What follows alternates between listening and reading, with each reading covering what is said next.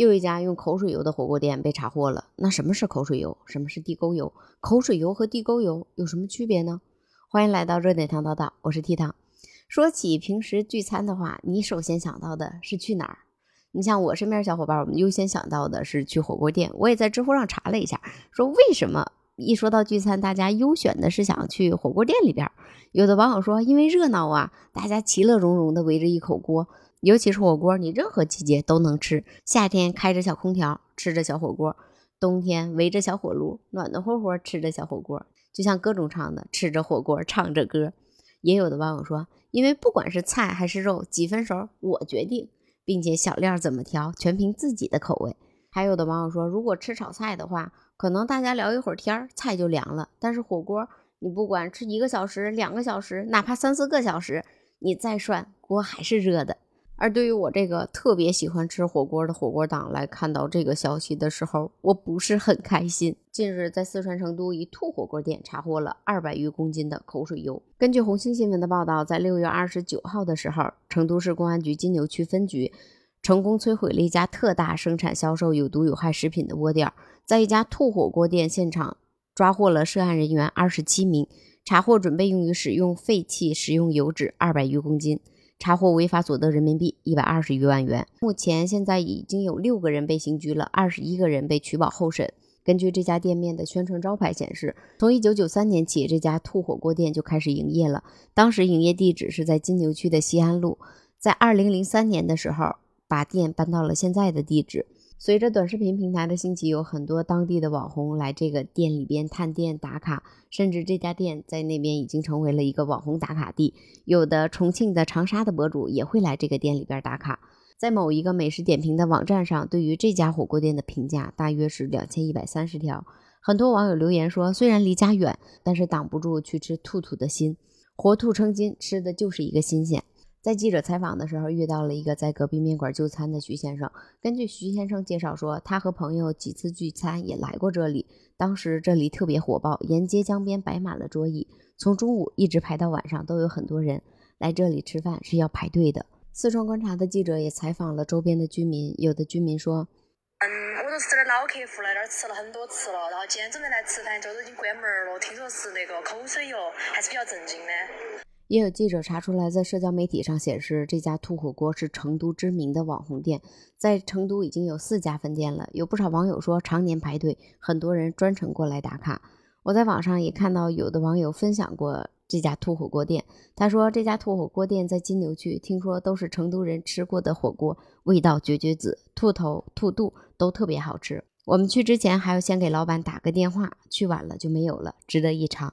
对于吐火锅爆雷这件事情，有的网友说：“哎呀，真是吐了！开了三十多年的店呢。”还有的说：“我大学在那儿吃了四年。”也有的说：“真的无语了，吃了好多次了。”但是也有的网友表示理解，说他家油不干净，但是不妨碍他东西是真的好吃。有的网友留言说：“第一次去吃，看黑色的锅底我就知道肯定是重复的了，但是不妨碍后面又去了好几次。”也有的说。在重庆，十个店有九个都是口水油。还有的说，川渝人其实都知道提炼过的老油才香，这么多年都是吃老油过来的，新油反倒没人吃了。也有的网友留言说，在四川查这个，那估计川渝地区的火锅店怕是基本上都要关门了。也有的网友留言说，这家火锅真的很好吃，没必要诋毁，口水油又不是地沟油。也有的网友提出了疑问：口水油、地沟油换名字了吗？当口水油这件事情发生之后，很多网友在评论区里边都留言说：“口水油是不是地沟油？口水油和地沟油有什么区别呢？是不是地沟油换了个名字变成了口水油？”我在网上也查了一下，口水油是指将客人吃剩下的残羹剩饭回收，撇出剩菜里的油，经过漂洗之后重新使用的油，经常出现在火锅店。地沟油呢，是指在生活中各类劣质的油，比如回收的食用油。反复使用的炸油，地沟油最大的来源是城市大型饭店下水道的隔油池。像刚刚我们提到的口水油当中含有大量的微生物，包括细菌和病毒。如果客人之中有人患有传染病的话，这些病毒将会通过这些食物进行流行和传播。口水油在经过反复的高温、反复的裂解的过程当中，也会产生一些致癌物质。人吃了以后，或者长期接触这些致癌物质。可能会导致一些癌症。对于地沟油来说，容易造成消化不良、腹泻、腹痛、胃癌或者肠癌这些现象。而在今年三月十号的时候，也曾经有一家火锅店因为涉及到有关口水油的案件，负责人刘某被没收违法所得二点七万，罚款一百六十三点二万。这个案子当时的介绍是从二零二一年九月份起到二零二二年二月十七号，这家火锅店将该店消费者使用的火锅餐厨垃圾、废弃油脂回收，单独在后厨熬制老油。并添加到火锅锅底中，再次向消费者销售。使用回收的老油大约有一千锅。当时这件事情处罚的结果就是没收用于违法行为的工具，没收违法所得二点七万，注销当事人取得的四川省食品小经营店备案证，然后禁止当事人五年内从事食品生产经营工作。而我们在网上搜索的时候，也经常会看到有关火锅店用口水油的消息。刚刚咱们提到的那个被罚一百六十三点二万的那个案子，网上也曾经做过问卷调查，问是否罚重了。有的网友说应该重罚，因为食品安全不容忽视；也有的说口水油做出来才叫香呢。之前也有媒体采访过一个从事火锅行业的业内人士，他说很多火锅店在客人吃完火锅之后，都会用滤网将剩余的火锅底料过滤，杂物交给拉干水的人，剩下的油和水先进行自然的油水分离。由于红油的密度小，因此浮在水面上。之后，火锅店再将里面的水倒掉，剩下密度较大的油和水，再倒入不锈钢桶里进行熬。当油水混合物达到沸点之后，水分自然蒸发，剩下的油封袋之后再使用，成为很多业内人士口中所说的“口水油”“口水锅”。这是业内人士普遍的叫法。这样做的目的主要就是为了降低成本。他也和记者透露过，说他曾经算过一笔账，一斤的红油市场价是十元左右，美国红油至少要用四五斤，加上花椒、辣椒这些佐料，还有人工运费，美国的成本至少在五六十元。但是在目前的市面上，火锅店的油锅叫价超过六七十元的少之又少。因此，火锅店会使用上述的做法，将吃剩下的泔水油再使用。他也说到，正常熬制火锅红油不仅要有辣椒、花椒、香叶、桂皮这些香料，还要添加牛油、香菜、大葱。而这些东西按照市场价熬制十斤红油，大约费用是二百元。每天平均卖出三十份锅底，每天用所有火锅泔水过滤出来的老油，大约为十斤左右。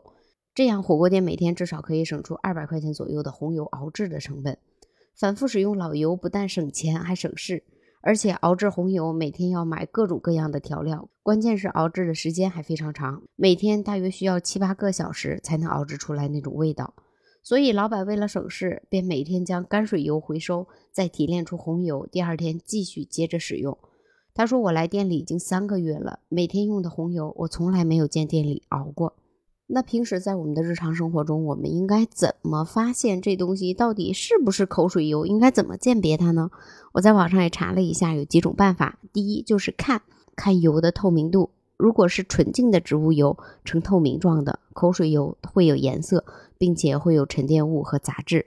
第二就是闻，在手掌上滴上一两滴油，双手合十摩擦，发热时候闻气味，如果有异味或者有臭味的话，很有可能就是口水油。第三就是尝，用筷子取一滴油，口感带酸味或者有焦苦味的油，就说明已经发酸腐败，可能是口水油。第四就是取油脂层底部的油一两滴，涂在易燃的纸片上，燃烧不正常且发出啪啪的爆炸声的，说明油的含水量已经严重超标，并且质量有问题。